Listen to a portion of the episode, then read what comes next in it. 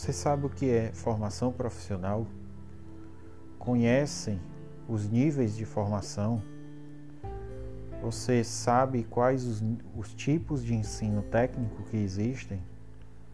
Não sabe? Pois continua aí que a gente vai estudar na nossa primeira aula de profissão e formação. Então, formação profissional ou formação no seu contexto geral significa conjuntos de atividades que visam a aquisição de conhecimentos, capacidades, atitudes e formas de comportamento exigidos para o exercício das funções próprias de uma profissão ou grupo de profissões em qualquer ramo de atividade econômica. É, portanto, uma metodologia que difere da educação, no sentido em que se especializa na experiência profissional e é voltada para a aquisição de competências profissionais. Então, na prática, vocês conseguem enxergar isso no dia a dia de vocês. Existe o ensino regular, existe o ensino profissional. E o ensino profissional se difere do ensino regular né, na sua área de atuação. Ensino profissional ele requer e ele é, exige né, a profissionalização da pessoa. Ou seja, você adquire conhecimentos que vão, que vão ser úteis na experiência profissional. Você adquire as competências profissionais. Diferente da, do ensino regular, você adquire conhecimentos para o seu dia a dia e adquire também conhecimentos de conteúdo educativo, certo? Quais são os níveis de formação? A gente sabe que tem três: técnico, tecnólogo e graduação. O técnico, né, também existem três tipos de ensino técnico. Tem o integrado, tem o com concomitância externa e tem o subsequente. Integrado, podemos chamar de ETI, na sua sigla. O aluno faz o curso técnico integrado ao ensino médio, obedecendo à opção de curso técnico feita no processo seletivo. Nesse caso, o aluno deve ter concluído o primeiro ano do ensino médio para assim dar início ao curso técnico. O que vocês utilizam, o que vocês fazem. O ensino técnico integrado. Então, em teoria, o ensino técnico integrado ele só começa a partir do segundo ano do ensino médio. O ensino técnico com concomitância externa. O aluno faz o curso técnico simultaneamente ao ensino médio cursado em outra instituição. Nesse regime, o aluno deve estar cursando o segundo ou terceiro ano do ensino médio, para efeito de matrícula no respectivo curso técnico.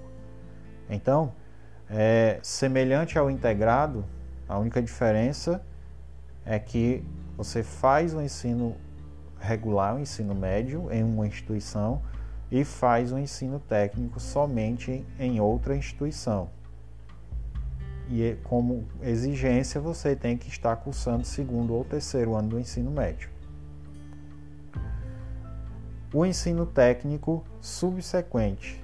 O aluno aprovado no processo seletivo e portador do certificado de conclusão do ensino médio ou equivalente pode iniciar o curso técnico pretendido. Então, é, só nesse, nessa modalidade o aluno só inicia o curso técnico após a conclusão do ensino médio. Então temos três, três integrado, concomitante e subsequente. O que é tecnólogo? Né? Qual a característica de um curso tecnólogo? Essa modalidade de graduação visa formar profissionais para atender campos específicos do mercado de trabalho o curso de tecnologia é de mesmo nível de um, que um bacharel, mas com foco acadêmico específico. Seu formato, portanto, pode ser mais compacto, com duração em alguns casos menor que a dos cursos de graduação tradicionais. No curso tecnólogo, é um curso superior da mesma forma que um curso de bacharel ou licenciatura. A diferença é que se pegarmos um, um curso tecnólogo em análise de sistemas, o objetivo do curso é formar você analista de sistemas. Se pegarmos um curso bacharel em ciências da computação, o objetivo é formar você em todas as áreas da computação. Sendo que após o curso de bacharel você escolhe a sua área de atuação. Se vai ser analista de sistemas, se vai ser programador, se vai ser é, analista de redes, de infraestrutura. Né? Então é um curso mais completo, abrange muito mais áreas de atuação. O tecnólogo é o curso específico numa área e, obviamente, tem uma duração menor. A graduação, né, que a gente chama como bacharelado, o tecnólogo também é um curso de graduação superior corresponde ao grau obtido após a conclusão com sucesso do primeiro ciclo ou etapa de um curso de, do ensino superior. Em outros países, contudo, corresponde apenas ao diploma de conclusão do ensino secundário de graduação oficial e que dará a possibilidade de continuar o curso universitário. Então, graduação no nosso país é um curso superior. Em alguns países, a graduação é como se fosse o curso o ensino médio, que dá a possibilidade de o aluno entrar num, num curso superior. Temos também a graduação licenciatura. No Brasil, a licenciatura habilita seu titular a ser professor em escolas de ensino infantil, fundamental e médio. Licenciado, assim como bacharel, pode ser professor em universidades, na categoria de professor auxiliar, mais a LDB, né, que é a, Lei de Diretrizes e Bases da Educação, dificulta tal atividade uma vez que prioriza docentes com mestrado, doutorado, pós-doutorado ou livre docência. Então, se você faz um curso de licenciatura, você pode ensinar é, em escolas infantis, fundamentais e média, médias.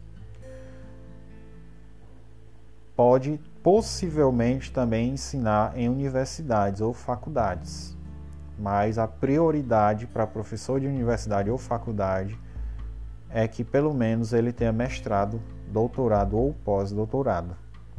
Essa é a exigência né, da LDB atualmente. Certo? Então, ficamos por aqui na nossa primeira aula de profissão e formação. A gente se encontra nas próximas aulas. Até a próxima!